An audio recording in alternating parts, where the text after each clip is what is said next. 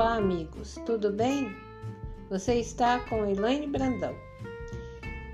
Episódio 5. Eu gostaria de saber se você sabe me dizer a origem do tango. Pensou?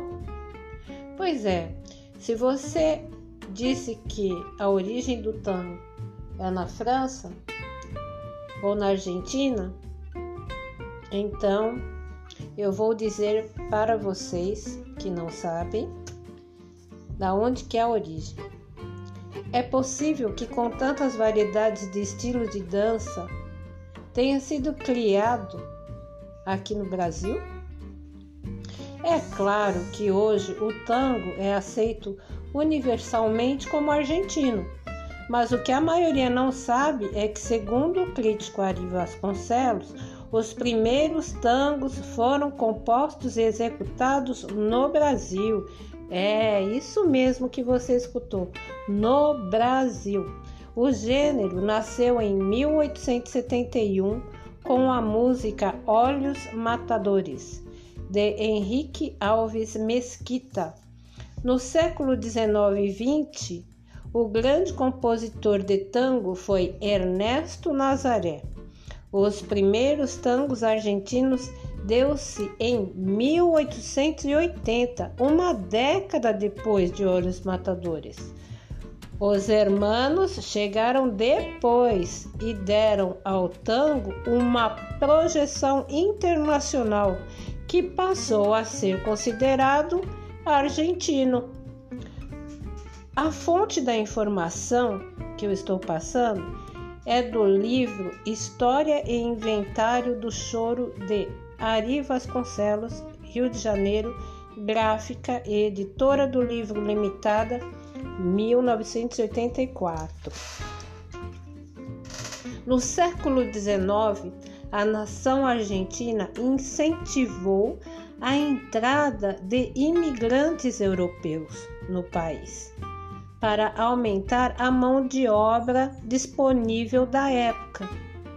Espanhóis, franceses e italianos ocupavam novos postos de trabalho na Argentina e que deixavam suas famílias e vinham tentar a vida, a sorte em terras estrangeiras.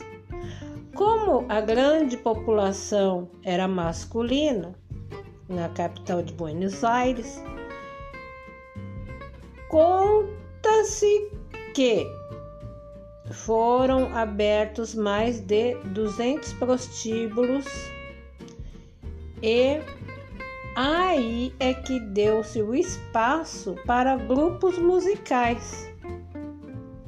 A polca europeia, a vaneira cubana, candombe uruguaio e a milonga espanhola.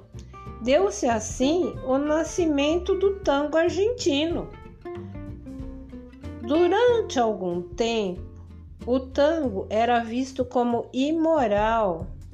Depois, os imigrantes popularizaram o estilo em Paris. Aí passou-se o tempo e acabou sendo aprovado pelo Papa Pio X. Pois é, depois disso, o tango passou a, a, ter um ritmo mais lento e passos mais cadenciados, ganhando a máxima popularização com o cantor famoso e conhecido Carlos Gardel. Tango ele expressa paixão, sexualidade, agressividade e às vezes tristeza também. Então, essas são as curiosidades do dia. Até o nosso próximo episódio. Um abraço forte.